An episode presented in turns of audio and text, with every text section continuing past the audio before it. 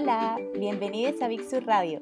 En Big Sur compartimos y difundimos la literatura en español. Mi nombre es Rocío y hoy les tengo una gran eh, entrevista junto a mi compañera Tamara de Argentina. Em, Hola, ¿cómo estás, Rocío? Hola, Tami, ¿bien y tú? Bien. bueno, eh, los que nos siguen en redes eh, ya saben que uno, uno de los libros más importantes que lanzamos el mes pasado fue una coedición que hicimos con Candaya para Chile y Argentina. Este es el libro Granta de los mejores narradores jóvenes en español 2 uno de los grandes acontecimientos del mundo literario, tanto en la lengua inglesa como en la española, es la publicación cada 10 años de la lista de la prestigiosa revista Granta, que anuncia la selección de los mejores narradores jóvenes en su idioma, ¿cierto? Em, entre los autores que aparecieron en la primera lista de Granta, que se sacó en el Reino Unido en 1981, estaban nada menos que Kazuo Ishiguro, Ian McEwan, Julian Barnes y Salman Rushdie. La primera lista en una lengua no inglesa fue justamente la española de 2010, que afianzó a escritores que nosotros ya conocemos muy bien, como Samantha Schweblin, Andrés Barba, Federico Falco, Carlos Yushimito, Elvira Navarro, Andrés Neumann o el chileno Alejandro Zambra.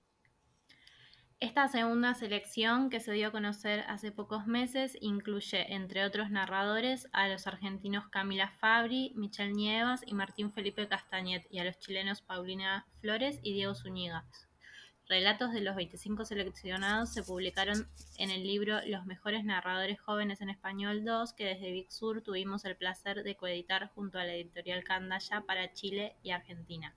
Hoy estamos con la cofundadora y editora de Grant en Español, Valerie Miles, quien nos va a contar un poco más del proyecto y de este nuevo semillero de autores en español. Valerie es autora, traductora, editora, periodista, docente e investigadora de la obra de Roberto Bolaño.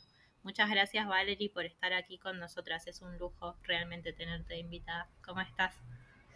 Hola, muchas gracias por la invitación. Estoy, eh, estoy aquí en Barcelona ahora mismo y bueno, pues encantada de, poder compartir este espacio y esta conversación con, todo el mundo. Muchas gracias, muchas gracias por estar aquí, Valerie. Y bueno, em, perdón por la introducción tan larga que nos, que nos mandamos antes de poder saludarte.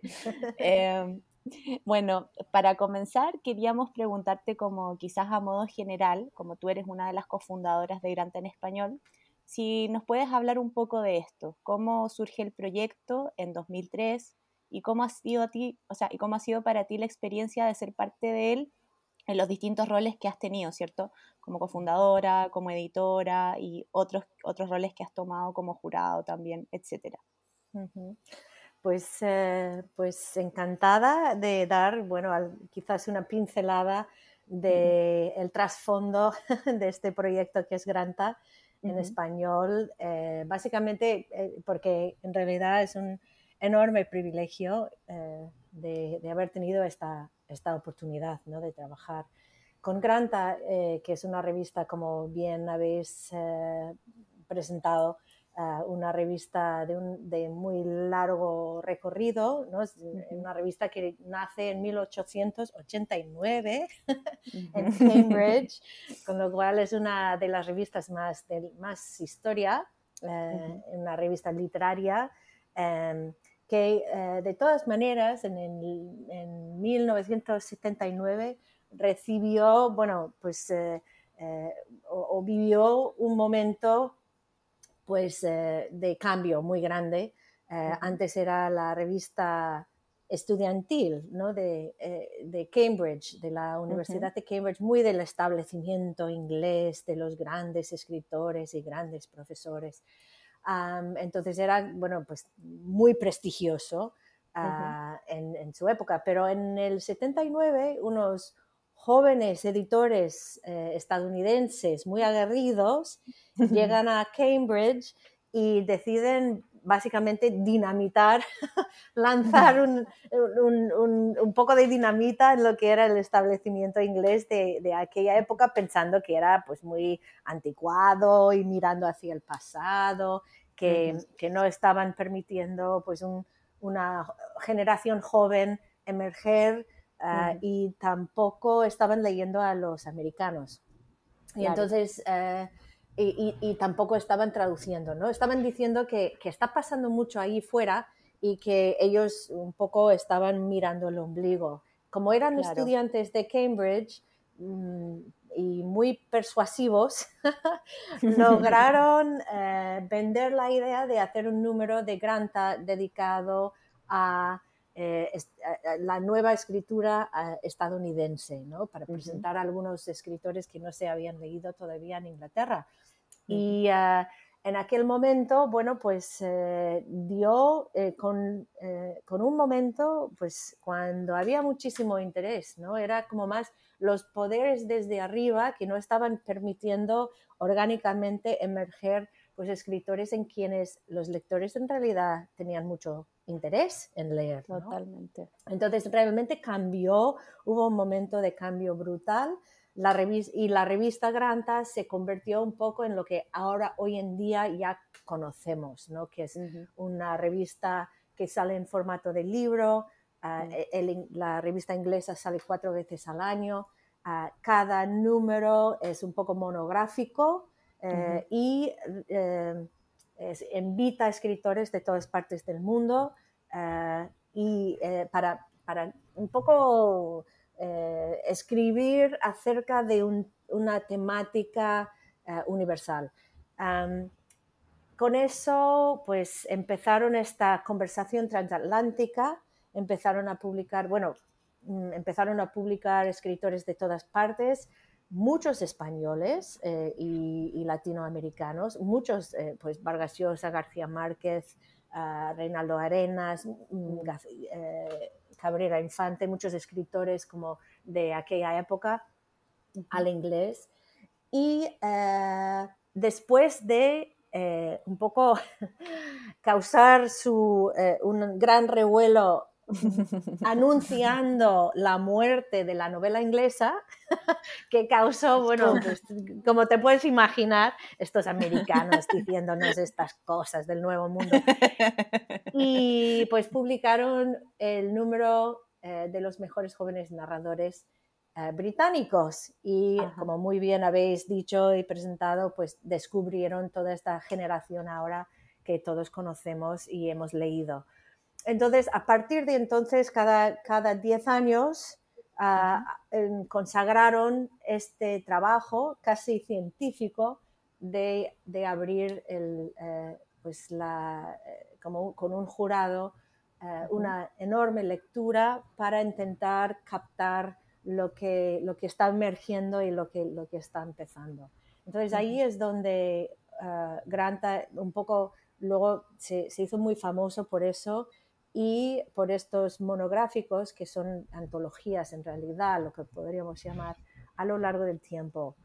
Entonces nosotros eh, en español eh, percatamos de un par de cosas, los que nosotros, yo siempre he sido lectora de Granta, eh, porque de ahí uno, casi en el mundo anglo, tienes que leer Granta, ¿no? Porque eh, eh, es, imposible no leer Granta y no, tener, no entender lo que está pasando un poco, claro. ellos realmente entienden la, la, eh, su cometido como, como, una conversación, ¿no? Ellos aumentan y, digo, no solo aumentan, pero se dedican a conversar, porque la mm. literatura no es solo la lectura en un momento dado, es la conversación sobre, es el diálogo, es lo que, ¿verdad? Lo que es la cultura del libro, la cultura literaria.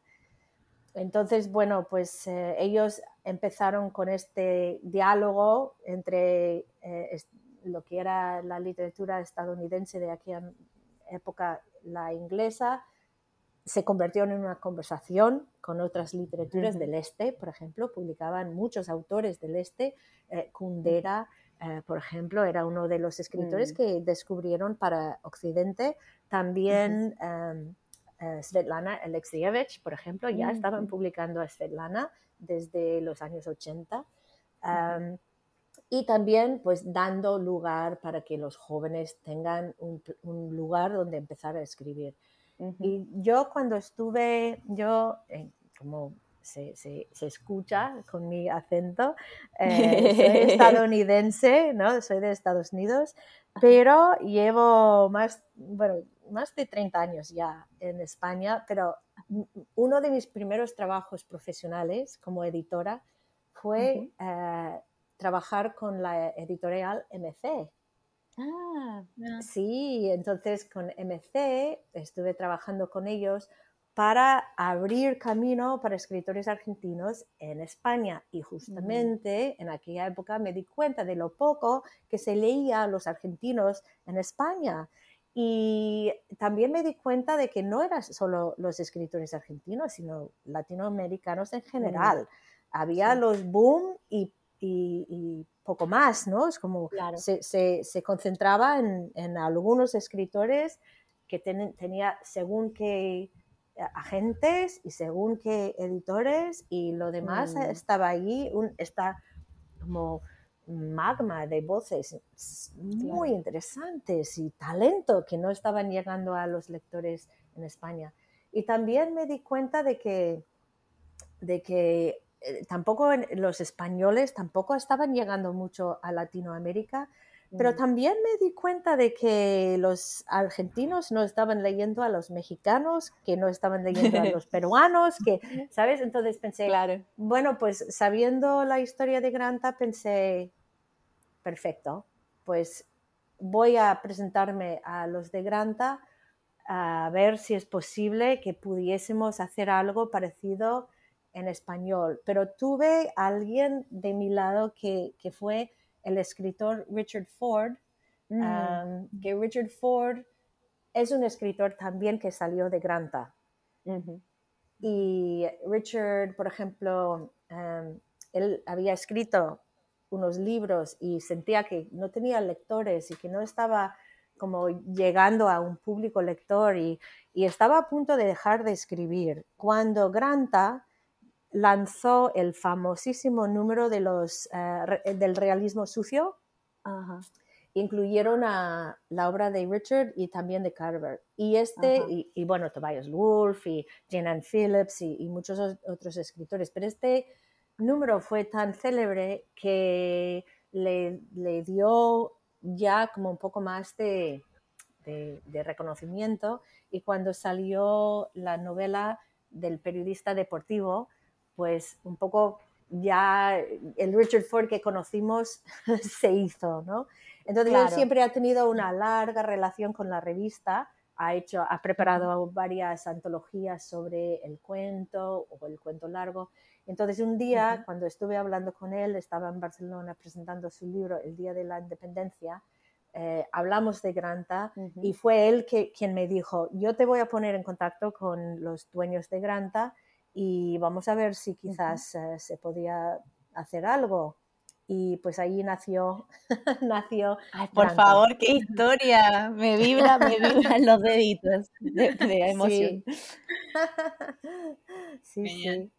Eh, bueno, lo que te queríamos preguntar a continuación justamente tiene un poco que ver con esto, con todos los años que llevas haciendo Granta y todo el tiempo que pasó desde el primer número en español. Eh, suponemos que en todos estos años viste la evolución de muchos escritores y escritoras y también del mundo editorial, digamos, de lo que estabas contándonos recién. Eh, queríamos preguntarte qué crees que cambió en, este mundo de la escritura desde la última edición hasta ahora. Pensamos que quizás esto se relacione con algo que mencionas en la introducción del libro y que se nota en los cuentos, que es los temas que se repiten, ¿no? Como la presencia de futuros distópicos, la aparición de escenarios rurales o de pueblos chicos, el, uso creativo que hacen del lenguaje. No sé, contanos. Sí, pues eh, mira, sí, te, te puedo contar también, eh, pues cuando lanzamos Granta en el 2003, simplemente como para terminar un poco ahí, eh, Aurelio Major, que, es el cofundador conmigo, o sea, después de un poco negociar con el dueño, eh, vino Aurelio Major, que estaba trabajando con Octavio Paz en Vuelta, entonces, eh, tenía como un poco el, partner que, que, hacía falta, que tenía Aurelio, los que lo conocen, es un erudito, Ah, lo ha leído absolutamente todo. Entonces teníamos como, él estaba también viviendo en Barcelona, pues era como perfecto, ¿no? Porque eh, lanzamos eh, los primeros números de Granta en MC y entonces teníamos como eh, desde un eje México-Argentina y podíamos ya empezar a, trabajar en todos los demás países, ¿no? y, pero pero tuvimos mucha gente que nos eh, regalaron como primeros textos para el lanzamiento, como Susan mm. Sontag, que, nos, que, Susan Sontag durante los primeros, eh, eh, como los primeros números era asesora del, proyecto. A Susan le gustaba mucho el español y el mundo español y ella quería como participar, entonces ella también nos ayudaba con sugerencias de escritores y, eh, eh, pero de todas maneras, eh, entró, em, estuvimos trabajando con New York Review of Books, que eran mm. los dueños en aquel entonces, y Sigrid Rousing entró en el 2006, compró la, la, revista y empezamos a trabajar con ella. Y ella tenía muchísimas ganas, de, le gustaba mucho esta, la idea de la internacionalización de la revista pero tuvimos que pasar unos años de demostrar que lo estábamos haciendo bien antes de que nos confiaran eh, la, primera selección mm, eh, de, una lengua que no es inglesa, porque tenemos que pensar que en 132 años de historia de la revista nunca habían cedido las páginas a otra lengua. Mm, Entonces, en realidad, este, el número de 2010 de los mejores narradores jóvenes en español es realmente marca un hito en la revista, porque no solo lo hacemos en inglés, en español, sino que esto sale como un número inglés. Entonces, eh, pues eh, duramos en el tiempo lo suficiente para lanzar este primer número en 2010. y evidentemente, aunque habíamos estado mucho tiempo ya trabajando, Em, aún así, pues los proyectos literarios eh, cuestan su tiempo en establecerse, ¿no? entonces tuvimos que hacer muchísima prescripción, prospección para esta selección y trabajamos mucho pues a través de la red de editoriales, de libreros, de periodistas a lo largo de Latinoamérica y España. Y ah, pudimos, bueno, pues eh, eh, con, el jurado también, que aquel jurado ah, teníamos Edgardo Kozerinsky, teníamos eh, Mercedes Monmani, Francisco Goldman, ah, Aurelio y yo, y creo que, ya está. y eh, hicimos una selección de 22 escritores. Eh, en aquel momento los, eh, escritores había una representación muy grande de Argentina. Evidentemente eh, estábamos trabajando con, con, a través de, habíamos trabajado mucho con MC, con lo cual teníamos mucha representación en, en, Argentina. En los demás países nos conocían también, pero quizás no tanto. Y Argentina realmente respondió muy bien a la convocatoria porque conocía ya perfectamente estas selecciones. ¿no? Y en Argentina y eh, eh, con Osur en general, ¿no? Eh, hay una red de librerías muy importante, hay, ¿sabes? Hay, editoriales, había ahí como una cultura del libro ya muy activo ¿no? alrededor de, de, la revista y como resultado teníamos siete eh, escritores argentinos en, esta selección, la primera selección. Mm.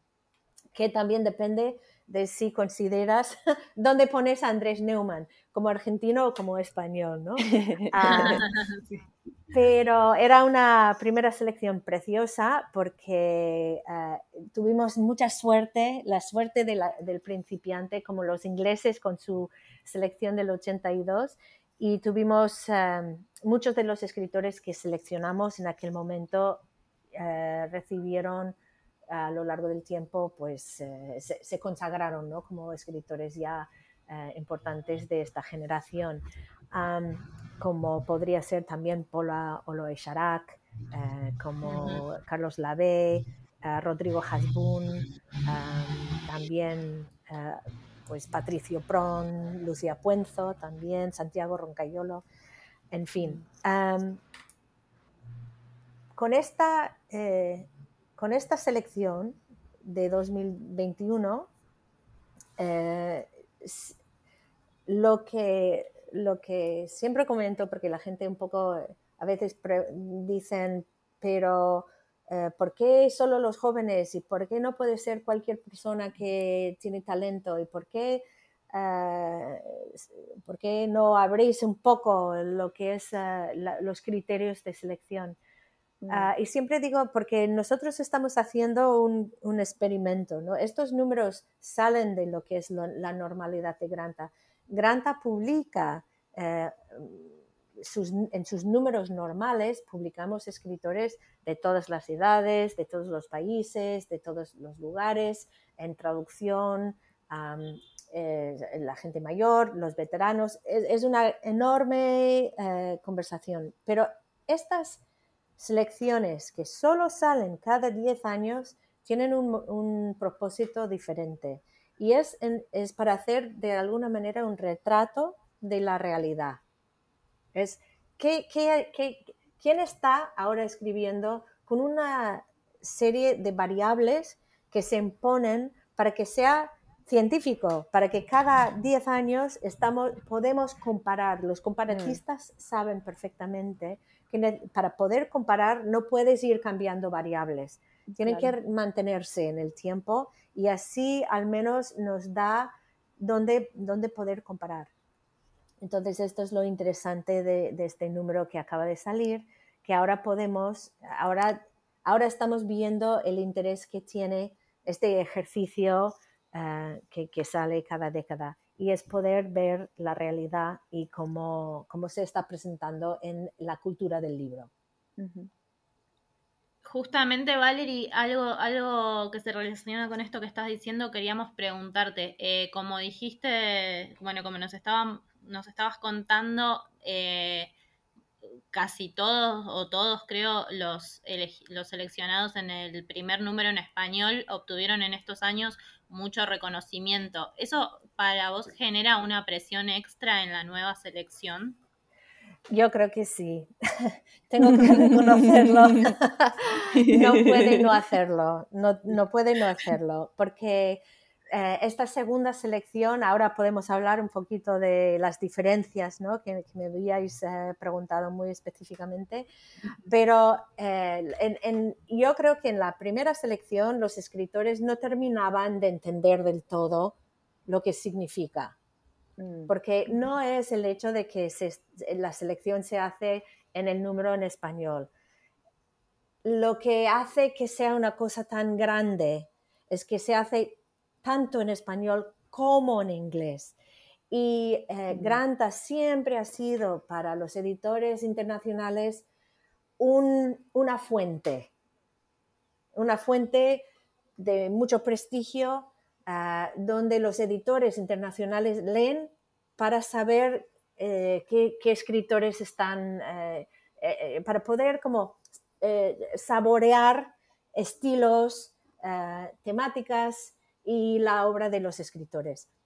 Entonces, el hecho de que Granta en inglés publican en traducción a estos escritores quiere decir que llega a editores no solo ingleses y no lectores, solo los lectores ingleses, sino que llega también a editores y lectores de todas partes del mundo, porque en, inglés, quieras o no, es la lengua franca del mundo editorial.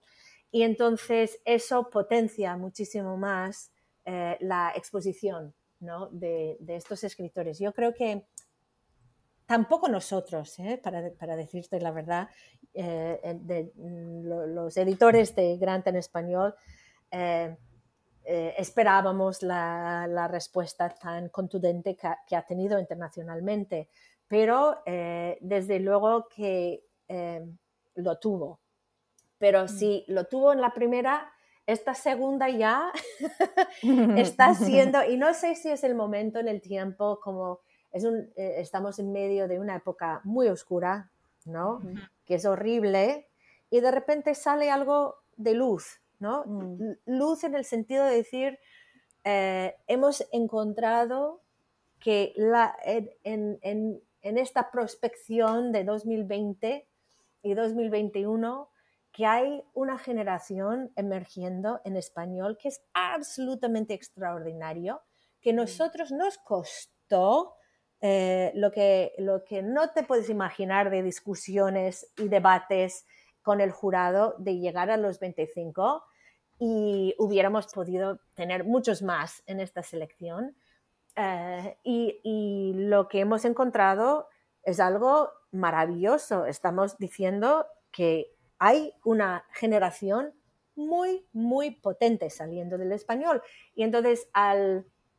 Eh, y además diverso, ¿no? Eh, hay una diversidad, nueva diversidad que que, se está notando muchísimo en, esta selección. una, una, de las diferencias entre la selección anterior y la selección actual es que muchos de los escritores están saliendo de editoriales independientes, mm. que hay un ecosistema, o, se podría decir un microcosmo, ¿no? que en los últimos 10 años han nacido y eh, está en plena ebullición, que son editores de editoriales independientes con muy buen criterio, eh, que están publicando a estos escritores eh, jóvenes y que hay escritores que están emergiendo no solo de los centros, los centros de poder editorial, sino que están saliendo pues no de los capitales, sino de, pueblos o de, mm. lugares como que no son los capitales. Y esto es muy, muy interesante. Eh, y, yo creo que quizás esto es una de las cosas que ha hecho que, tocara la cuerda, porque nosotros, mm, yo puedo medir la recepción del primer eh, número de los mejores jóvenes y la recepción de este segundo y la recepción de este segundo es internacionalmente es realmente espectacular. Qué bacán. Em, sí, Me encanta esto que dices de em, las editoriales independientes eh, y de hecho esta era la última pregunta, pero voy a revertirla ya que estabas hablando de eso, eh, porque bueno, esto lo mencionabas también en la introducción del libro que el tema del rol de las editoriales independientes eh, en la creación de este ecosistema que llamas, y que, bueno, obviamente nosotras por el trabajo lo, vemos día a día, pero queríamos preguntarte un poco cómo lo veías tú, y también otra cosa que mencionas es el rol de las mujeres. En llevar como por nuevos caminos las preocupaciones formales de la escritura. Queríamos preguntarte si podías hablarnos de esos dos temas un poco más. Claro que sí pues una de las cosas, eh, las diferencias claras es que hay más mujeres en este número, aunque siguen habiendo más hombres que mujeres en el total, o sea, son 14 hombres y 11 mujeres. Ah, lo importante a destacar es que de las mujeres, la mayoría son de los noventas. Quiere decir que hay una ola y además la mayoría de las, ah, las escritoras vienen de los años 90, eh, en, general, lo que recibimos nosotros de todos los países. Nosotros quisimos, eh, desde luego, eh, porque la, edad es de 35 años, ¿no? lo cual quiere decir a, partir del 85, o sea, los, los nacidos de 80, del 85 para aquí, y nos dimos cuenta de la cantidad de, eh, de, los nacidos en los 90 que son mujeres. ¿no? Entonces, esta ola mm. está llegando y ahí está. Yo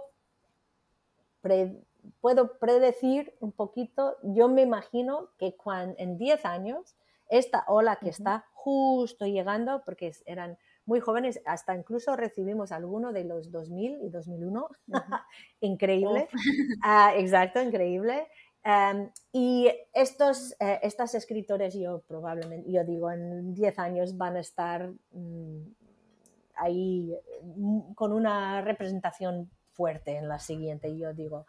Pero em, lo, que, lo interesante de ellas es como, eh, ¿cómo lo puedo describir? Es como cuando, ¿sabes? Eh, cuando ha habido alguien eh, intentando imponer algo para parar algo que tiene mucha fuerza mm. y que de repente rompe y la fuerza sale súper fuerte, eso es como están saliendo las mujeres. No es una salida suave y fácil. No, no, no, mm. no.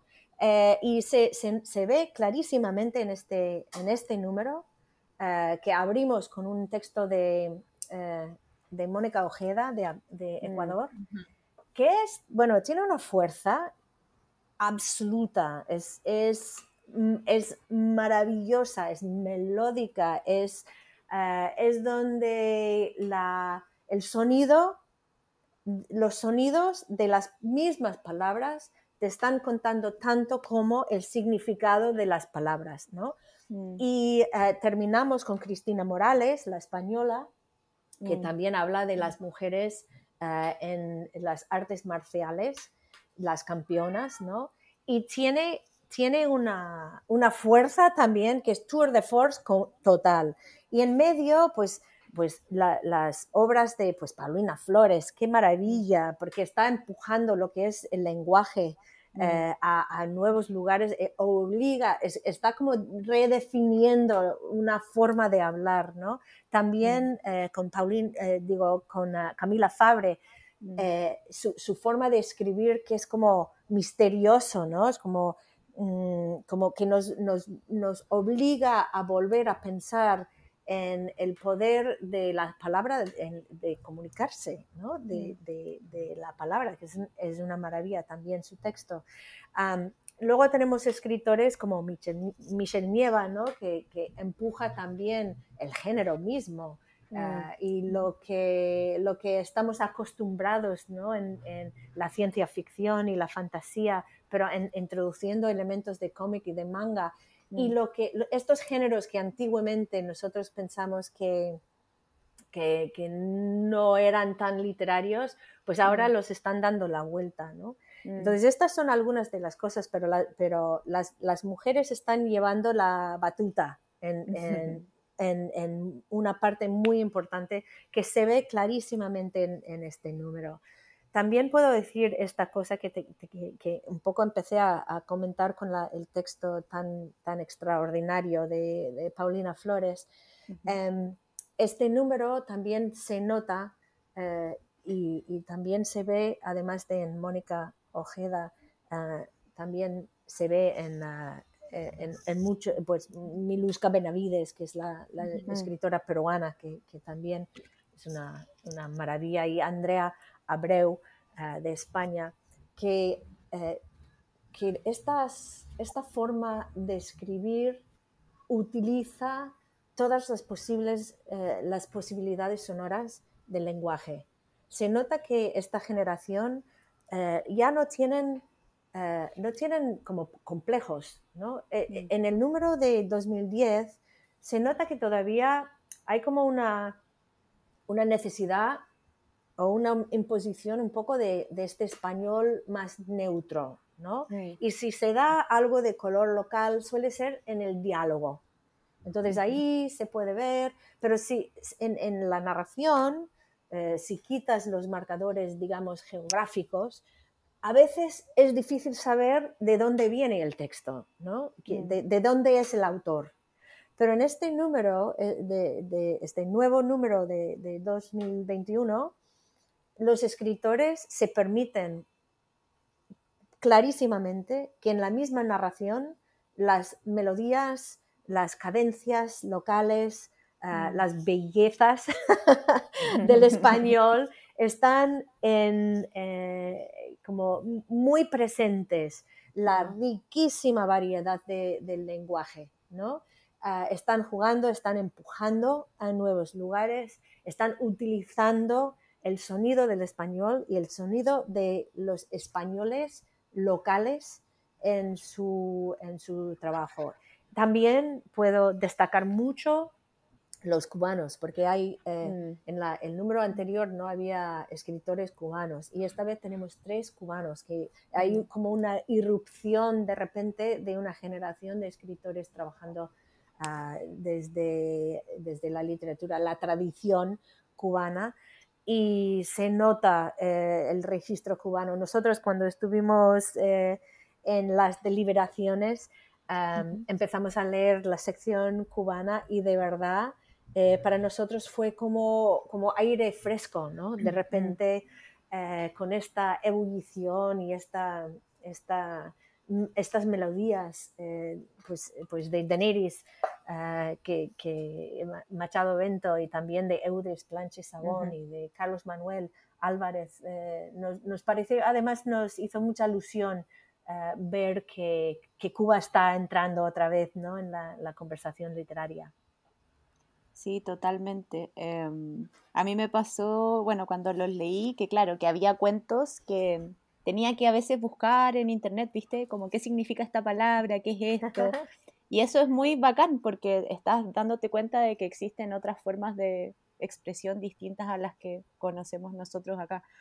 Exacto. Eh, y, también eh, como Gonzalo Vaz, ¿no? que eh, tiene un estilo depurado, depurado, depurado, depurado, que, que, ya vuelve casi poesía, ¿no? Y ahí puedes escuchar perfectamente, cada palabra tiene como un, no hay ni una palabra que sobra en, este texto que escribe. Y luego hay, hay un par de escritores que también escriben Ah, sobre, eh, trabajan mucho sobre el arte, ¿no? el, el, cruce entre el arte y la literatura. Y ahí está Martín Felipe Castañet y Carlos Fonseca. ¿no? Y es interesante ver cuando juntas todo, toda una serie de escritores de varios lugares diferentes, cómo, cómo hay resonancias mm. entre, entre ellos. Y este número, por ejemplo, no está organizado eh, como de, eh, alfabéticamente o por países o por edades. Está organizado siguiendo una especie de constelación de, como susurros y resonancias ah, que, lo hace como casi como un dibujo orgánico ¿no? de, mm. una, de, una, constelación ah, generacional y, y, ahí, hay incluso ahí en medio, de que estemos hablando de, las melodías, ¿no? Hay ah, lo que llamo yo el suite de las estatuas en tres movimientos, que me pareció muy interesante, como de repente tres escritores eh, de, de, mm, pues Martín Felipe, ah, ah Aura y David y ahora, exacto, que cada uno escriben sobre estatuas, ¿no? Que en lugares muy diferentes, pero qué interesante que, están, que, que vuelve la figura de la estatua, ¿no? La figura de la abuela que está ahí también en algunos de los, eh, los trasfondos de algunos de los cuentos, eh, eh, los niños que pueden ser crueles en un momento dado, repite también la crueldad que, de, infantil, ¿no? Ah, muy interesante ver eh, cuando todos los escritores están juntos en una conversación. Mira, no me había dado cuenta hasta que ahora lo dices, como esta, este como, como suerte de que se siguen orgánicamente los temas. Tienes razón, como sí, sí. Qué bacán. Em, me encanta. Em, la última pregunta que te tenemos eh, es sobre algo que mencionaste en otra entrevista, que es que eh, la idea de Granta no es elegir al escritor que tuvo una idea brillante para un libro brillante, sino al artista que usa el lenguaje como la herramienta necesaria para expresar un arte. Nos, interesa mucho esta idea y creo que quizás hemos hablado un poco de eso, pero ¿podrías profundizarla? Sí, porque, bueno, eh, evidentemente intento ser muy honesta en la introducción, explicar que se entiende, nosotros partimos sabiendo perfectamente que toda selección es arbitraria, eh, depende del momento que uno lee, eh, depende del jurado. Eh, mm. Y hay que decir que hemos tenido un jurado muy de lujo esta vez, con Gaby Wood, que es la directora de la Fundación Booker, Horacio Castellanos Moya, Rodrigo Fresán, Aurelio Major, Chloe Arigis, que justo cuando estuvimos deliberando ganó el premio Penn Faulkner, que es un premio de, de muchísimo prestigio. Y yo, entonces, éramos un jurado muy diverso, de gente que viene de muchas eh, partes muy diferentes y además muy outsider en el sentido de que ninguno vivimos en el país eh, cuya tradición entendemos mejor, ¿no? Entonces, eh, para evitar amiguismos o cosas que podrían no ser en una selección por mérito, ¿no? Lo que pasa es que esta definición de mérito entendemos perfectamente que puede ser arbitrario, ¿no? pero también hay ciertas objetividades de, eh, que, se puede discutir. Y mm, es un jurado de lectores eh, de largo, eh, largo duración, larga duración, largo alcance y muchos años, exacto, muchos años. Con lo cual, lo que nosotros buscamos no son escritores eh, como que uno que tiene una buena idea escribe una novela y que será la novela de su vida y no volverá a escribir o volverá a escribir la misma novela el resto de su vida. Muchas veces. No buscamos eso. Buscamos realmente a los escritores como de antes. Mm. Escritores que se les va la vida en ello. Escritores que escribirían aunque no tuviesen lectores. Eh, que tú sabes que eh, sí, que se les va la vida en, eso, que son realmente eh, criaturas literarias. ¿Y cómo se sabe eso? Se sabe porque son lectores, lectores, mm. pero no solo lectores, sino relectores. O sea, no gente, e, es decir, nosotros quisimos, eh, y, y se puede perfectamente ver, cuando un escritor está escribiendo desde un sotoboche o sotobosque de, de, libros leídos, ¿no? que están en conversación. Entonces buscamos eso, eh, buscamos actitud, ¿no? Gente que como que afronta con, con actitud al trabajo que tienen delante, no como ay, voy a escribir algo a ver si... No, no, como que, no cogen y, están peleando con el león, ¿sabes? Ah, David y Goliat, o sea, ah. realmente, ¿sabes? Alguien que está mm. peleando. Y, estas son las cosas que, mm. que, que, nosotros buscamos. Eh, también originalidad, evidentemente. Mm. Quisimos... Eh, eh, personas que están explorando, eh, incluso que no sea perfecto, pero que, que tienen ambición, ¿no? Eh, un poco de ambición.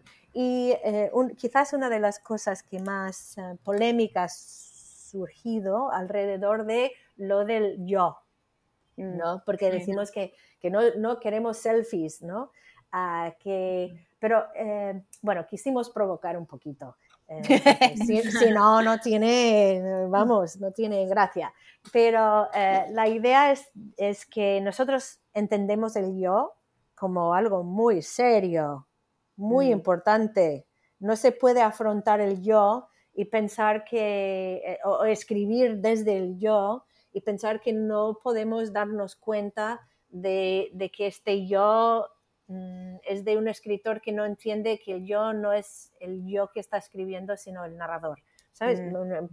Que es como lo, principal, eh, lo principio de, toda escritura. Y hay mucha mm. gente hoy en día que piensan que pueden contar su historia sin tener técnica y sin conocer o sin haber leído. Entonces, quisimos asegurar que, que todo lo que estuvimos buscando fueron escritores realmente eh, eh, que, que, entienden, ¿no? que están trabajando en la literatura y quisimos también proyectar hacia el futuro. Mm. Y por eso quisimos escritores de los 90 y no todos. Hubiera sido muy fácil eh, seleccionar todos del 85 con, con ya premios y con, ¿sabes? Hubiera sido mucho más fácil y así no, eh, no nos arriesgamos, pero no entendimos nuestro trabajo así, entendimos que también tuvimos que proyectar hacia el futuro y arriesgar un poquito. Mm, sí, totalmente. Ahí lo que decías del yo, me, me acordaba del el cuento de Andrea Abreu, que creo que es la más joven de la selección, y que claro, lo empecé a leer y yo dije, era como una señora de mediana edad, y yo decía, pero ¿cómo la habilidad de esta mujer como para poder representar a esta señora? Claro, impactada. Sí, ella es la segunda. La segunda, más, joven. La más joven de todas es Irene Reyes Nogal, ah, que tiene 23 años. 23. Imagínate, es una, una escritora sevillana maravillosa. Y, lo digo en la introducción, ¿no? Imagínate que la diferencia de edad entre Irene, alguien nacido en, creo que es el 93, no, no, el 98 que ella nació, y una persona del 85, pues la diferencia son 12 años. Mm. Entonces, es la mitad de la vida de Irene. o sea, para ponerlo en perspectiva, ¿no? O sea, imagínate, sí, sí. Bueno, eh, Valerie, bueno, nos encanta lo que nos estás contando. Para cerrar, justamente elegimos un fragmento de la introducción que, vos escribiste para este número, eh, que nos parece que representa mucho de lo que estás diciendo, así que lo voy a leer con tu permiso. El arte vive del debate, escribe Henry James, de la experimentación, de la diversidad de acercamientos, del intercambio de visiones y de la comparación de puntos de vista es lo que nos permite trascender el entorno de lo cotidiano y tocar lo universal. Contamos historias, compartimos secretos, sueños, alegrías, miedos, dolor y aversiones, conscientes de que la imaginación es el tónico, el bálsamo, el lenitivo que lo cura todo, exorciza nuestros demonios y vuelve a encandilar a un mundo desencantado los que dedicamos nuestra vida a las artes y en particular a la literatura, sabemos que ese es el motivo de nuestro empeño, la geometría de la transformación, de las correspondencias, de las conexiones, los puentes existenciales hacia el reino del otro, hacia las miles e interminables aventuras de la experiencia humana. Así que salud por la literatura de los diez años venideros. Y en cuanto al estado de nuestras letras, bien estás en el cuento, decía Don Quijote. Esto lo escribiste, Valeria, el 2 de marzo de 2021. Me encanta. Sí, sí, sí, sí. Bueno, eh, es exactamente, bueno, es el resumen, es el resumen de todo, es el resumen de lo que eh, nosotros pensamos de, bueno, estamos haciendo este ejercicio para celebrar, para celebrar la literatura, para celebrar eh, el, idioma, ¿no? el español también, en todas sus ah, variedades y, también el hecho de que eh, la literatura, eh, como digo, es, estamos viviendo realmente un momento muy, muy privilegiado, yo creo, esta generación, como digo en la, la introducción, nosotros cuando empezamos, empezamos, bueno, un poco con el prejuicio de ¿no? de todo lo que se dice. Mm. Estos jóvenes que no leen, que están todo el tiempo con sus internets y sus, sus eh, Netflix y no están leyendo y no tienen eh, capacidad de atención. Y nosotros un poco reconozco que al principio pensamos, bueno, pues eh, con 20, ¿no? Y, probable, vamos a ver si... Y fue todo al revés todo al revés. Y por eso quizás lo que se nota en esta, este fin de la introducción es la alegría que sentimos, ¿no? De, que, de, decir, eh, lo que me gusta decir es, eh, sentimos como de repente nos podemos decir que los niños estén bien, que van a estar bien, ¿no? Como un padre que, que, ¿no? que está diciendo, ¿cómo, cómo, está, ¿cómo están los niños? Pues los niños están fenomenal que están muy bien, que, que, nos van a dar una lección. Así que sí, eh, todo, todo este número eh, exude, si algo, la alegría del descubrimiento y también eh, la, la, alegría de compartir, ¿no? Y esperamos que el hecho de, de, de que este número también em, pues se ha publicado en inglés y ha tenido esta tremenda repercusión también en el mundo anglo, em, llama la atención para toda la, literatura, ¿no? Eh, o sea, es doloroso tener que hacer una selección, nos mm. duele muchísimo, pero, pero también mm, sirve como una herramienta, un sampling, ¿no? De muestrario para decir, oye, eh, echa un vistazo porque aquí está pasando algo. Mm. Qué lindo, qué lindo todo lo que dices, Valerie, y a mí me emociona mucho escucharte. Em, em, no sé, pues nos transmites esa energía que también, bueno, al leer el libro se percibe todo esto que tú dices, esa alegría y esa celebración y ese como querer compartir. Así que nada, muchas gracias de nuevo. Sí, muchísimas gracias a vosotras. Sí, coincido con lo que dice Rocío, de que esa alegría se, se, transmite, se nota mucho. Bueno, muchísimas gracias por tu tiempo, Valerie. Nos encantó tenerte acá. Y le agradecemos también a quienes nos están escuchando por Big Sur Radio. Y les decimos, como siempre, que nos escuchamos pronto. Muchas gracias a las dos.